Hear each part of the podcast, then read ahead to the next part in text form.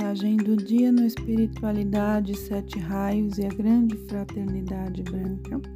A mensagem de hoje foi extraída do livro Coração Signos de Agni Yoga da Agni Yoga Society.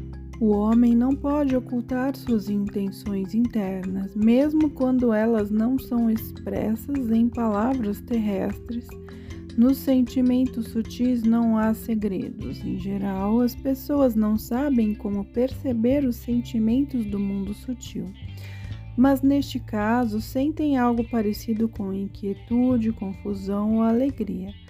Diante delas está como que uma carta secreta cujo sentido elas já percebem, mesmo antes de abri-la.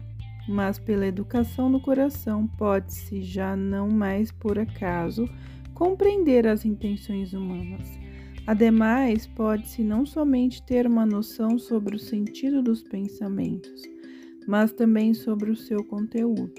É certo que o coração, com frequência, não reflete as intenções das pessoas, porque estas absolutamente não existem ou parecem penugem levadas ao vento.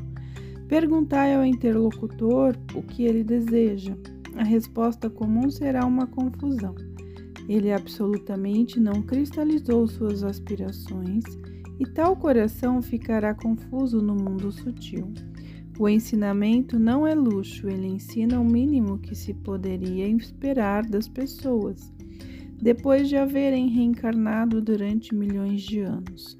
Não podemos dificuldades ao pensamento. Não ponhamos dificuldades ao pensamento leviano, mas é necessário exigir cognição do coração. É hora de dar um olhar escrutador por cima dos negócios e mentiras. Diante de nossos olhos está a ruína humana. Assim é preciso compreender que no Armagedon todos são culpados e, portanto, ninguém pode evitá-lo. Se enquanto estiverdes na Ásia disserdes estar fatigado por causa das vossas participações nos trabalhos da América, ninguém compreenderá nem acreditará nisto. Está na hora da humanidade aprender a respeitar a consciência espiritualmente ampliada. Independente de toda magia, nós cooperamos a longa distância. Nós sugerimos pensamentos, escrevemos cartas e deste modo as pessoas cooperam entre si muito mais do que presumem. Por isso é necessário evitar ainda mais qualquer princípio do mal. Compreendendo o bem universal, é necessário tornar-se mais benevolente. É necessário acostumar vosso coração à eficácia do bem. Tal como guerreiros experientes, é necessário reconhecer o poder do bem. Nenhuma força do mal pode vencer o bem não a consideremos como algo inteligente.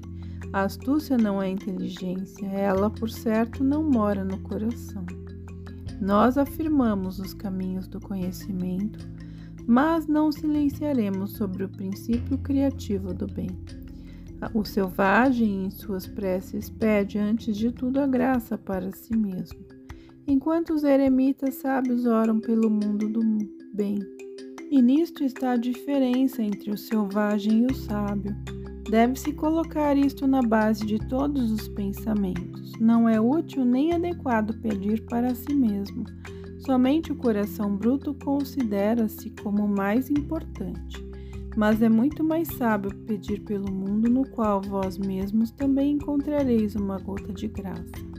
Assim, especialmente agora, é necessário seguir o grande caminho Somente assim pode-se encontrar o coração. É triste que até mesmo as pessoas que têm ouvido sobre o Armagedon continuem a viver conforme a medida de ontem. Avisai mais uma vez aos amigos sobre a necessidade de assimilar a estratégia do Armagedon. Os cegos desejam que todas as coisas sejam como antes, mas isto se assemelha a flores sobre o gelo. Não ficareis surpreendidos pela minha confirmação de que a magia negra aumenta enormemente. Por certo, esta é uma das armas dos oponentes da luz. Eles reúnem cooperadores conscientes e inconscientes, esconjurações, feitiçaria, assim como todas as acumulações dos trevosos são amplamente utilizadas.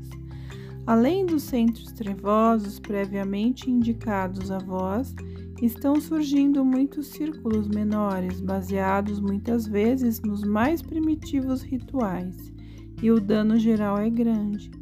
Por certo, a magia branca possui as mais poderosas fórmulas, mas acima de todas as fórmulas está a energia do coração. Todas as fórmulas e as conjurações pressupõem preparações mecânicas, permanecendo dentro dos limites dos ensinamentos inferiores. Mas agora, quando as forças das trevas mobilizam-se, tanto as forças do coração estão contrapostas a elas. Pode-se notar como os rituais da magia branca chegaram gradualmente aos superiores conceitos do fogo e do coração.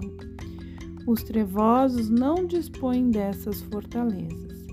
Somente o coração pode atuar, somente o vínculo com a hierarquia dá luz à origem aos fogos inextinguíveis. Deste modo, a oposição do coração a todas as forças das trevas será o sinal da vitória. Eu afirmo o poder do coração, e pela vossa experiência vós conheceis quão íntima e poderosa é esta arma de luz. Sem a chama do coração, ninguém pode aproximar-se da esfera ardente. A iniciação pelo fogo é somente pelo coração puro. Já passou o tempo em que as pessoas imaginavam a batalha como as trombetas dos anjos. Agora vós já compreendeis que as trevas estão invocando as forças não manifestadas do caos. Nisto está o peculiar imã das forças trevosas. Contra isto é preciso reforçar todos os raios e correntes. Vós já sentis este reforço.